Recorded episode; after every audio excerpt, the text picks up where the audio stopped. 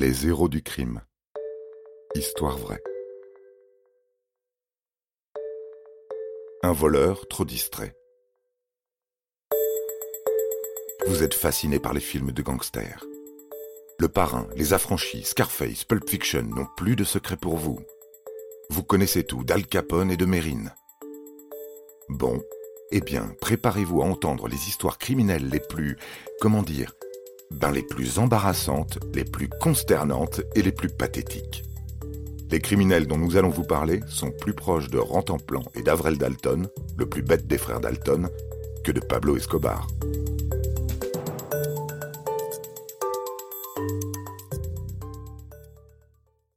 Il est 17h50 et la journée est presque terminée pour cet employé de la Fifth Third Bank de Chicago. Il y a de moins en moins de monde dans l'agence et dehors, il fait nuit. Il fait aussi très froid en ce 29 novembre. Aussi, John ne s'étonne pas quand un homme emmitouflé dans un bonnet et une écharpe s'approche du guichet. Par contre, quand il pointe une arme sur lui, rien ne va plus. C'est pour un hold-up, comprend l'employé, qui aussitôt lève les mains en l'air. Il a en face de lui un homme d'une quarantaine d'années, aux profonds yeux bleus. John sent une sueur glaciale lui couler dans le dos. Il pense à Samantha et aux enfants, à l'année qui va bientôt commencer, se dit qu'il aimerait bien voir 2009 et toutes les années suivantes. Sans le quitter des yeux, le braqueur sort un papier de sa poche qu'il pose sur le guichet. D'un signe de la tête, il le fait lire à John. Dépêche-toi, donne-moi tout l'argent ou je te bute. John est prêt à donner tout l'or du monde pour passer le réveillon en famille. Il acquiesce, baisse lentement les mains et ouvre le tiroir caisse, sans même presser l'alarme. Il ne contient pas grand-chose, 400 dollars en tout. Certainement pas une somme qui mérite la mort. Ses mains tremblent, mais il n'hésite pas. Il fourre tous les billets jusqu'au dernier dans le sac que lui tend l'homme au regard glacial qui ne le quitte pas des yeux. John referme le sac et le tend au voleur qui commence à reculer lentement.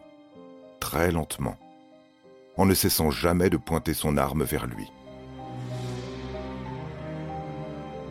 Il enfouit le sac de billets dans son blouson. Dans l'agence, le seul collègue encore présent ne s'est rendu compte de rien. Avec sa main libre, le voleur appuie sur le bouton de sécurité.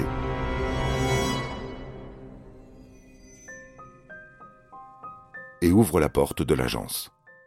Il sort, se retourne et part calmement. John pousse un profond soupir comme s'il avait cessé de respirer pendant tout le hold-up.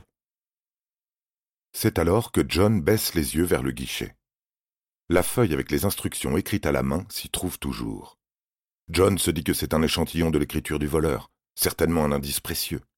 Il ne tarde pas à se rendre compte que c'est encore mieux que ça. Car Thomas Infante, domicilié à Cary dans l'Illinois, a écrit ces menaçantes instructions au dos de sa fiche de paye. Il y a donc là son nom, son adresse et son salaire mensuel. Une misère qui permet de comprendre pourquoi il souhaite arrondir ses fins de mois. Son QI n'y figure pas. Il ne doit pas être bien élevé non plus. Et voilà, encore un exemple de bandit distrait comme les aime la police. On le plaindrait presque, puisque pour 400 dollars, il risque 20 ans de prison. Ça fait cher payer la distraction, mais au moins le voilà entré dans la catégorie des pires voleurs de l'histoire du crime. À chacun sa gloire. Vous avez aimé cet épisode? N'hésitez pas à le commenter, à le partager et à le noter.